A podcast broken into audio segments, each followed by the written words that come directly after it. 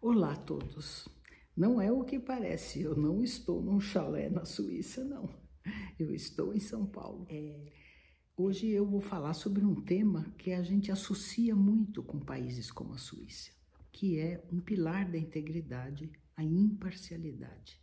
Parece um assunto meio óbvio, não? Mas no caso da, da, pesquisa, a, a imparcialidade adquire várias matizes e vários assuntos que devem ser vistos com este olhar de falta de viés. Nessa era de tanta polarização, a, a imparcialidade se transforma num assunto de extrema importância.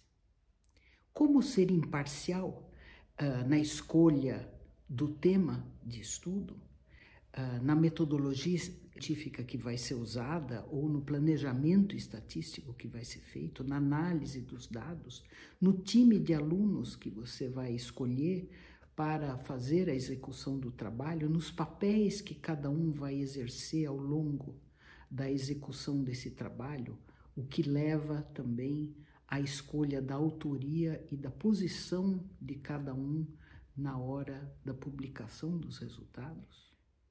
Todos esses itens contam cada vez mais com uh, listas, uh, guias, diretrizes uh, e princípios globais e organizações para promovê-los. O planejamento estatístico é um bom exemplo do impacto da imparcialidade, como nós vimos na apresentação anterior de cuidados na coleta. Para além das boas práticas, quando falamos de imparcialidade, temos que considerar também outros aspectos. Por exemplo, a imparcialidade quando, submet, quando submetemos uma revisão, eh, uma avaliação de um artigo que foi submetido para publicação ou de um projeto de pesquisa submetido a uma agência financiadora uh, na busca de financiamento. O nosso papel como revisor uh, ad hoc, né, ou revisores por pares, como a gente chama, uh, é necessária a imparcialidade. Né? Todos os pesquisadores que eu conheço têm uma boa história para contar de uma revisão mal criada ou de uma avaliação que foi feita com viés ou até com má fé. Além disso, a métrica pela qual está sendo pautada a produção científica nos últimos anos, o famoso índice H, também está em vias de substituição, pois ele privilegia o pesquisador sênior, que já tem uma produção mais robusta. O pesquisador em início de carreira tem um índice de H com impacto baixo e, portanto, ele sofre na hora da comparação. Então, há um movimento para a troca deste tipo de avaliação por métricas mais inclusivas, que levam em conta o comprometimento com o acesso aberto, a diversidade de temas escolhidos e a originalidade das suas linhas de pesquisa, a capacidade de interagir de forma interdisciplinar com outras áreas do conhecimento, a capacidade de comunicação científica para a sociedade, entre outras qualidades.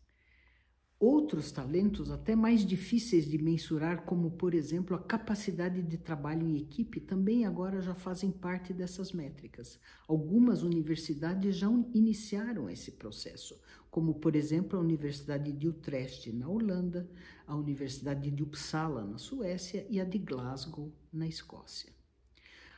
A declaração uh, de avaliação da pesquisa DORA de 2012, o Manifesto de Leiden de 2015 e os princípios de Hong Kong de 2018 são marcos hoje de qualidade, não só pautando a integridade científica, mas sendo usado também para auxiliar nos processos de promoção e elaboração da carreira científica.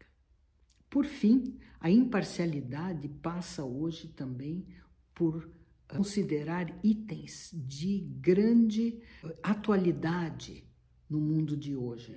A diversidade de inclusão uh, por gênero, por etnia, por cultura, e a avaliação por pares, a promoção e critérios de salário e de promoção justos. Voltaremos a falar nesse assunto nas próximas conversas. Até lá!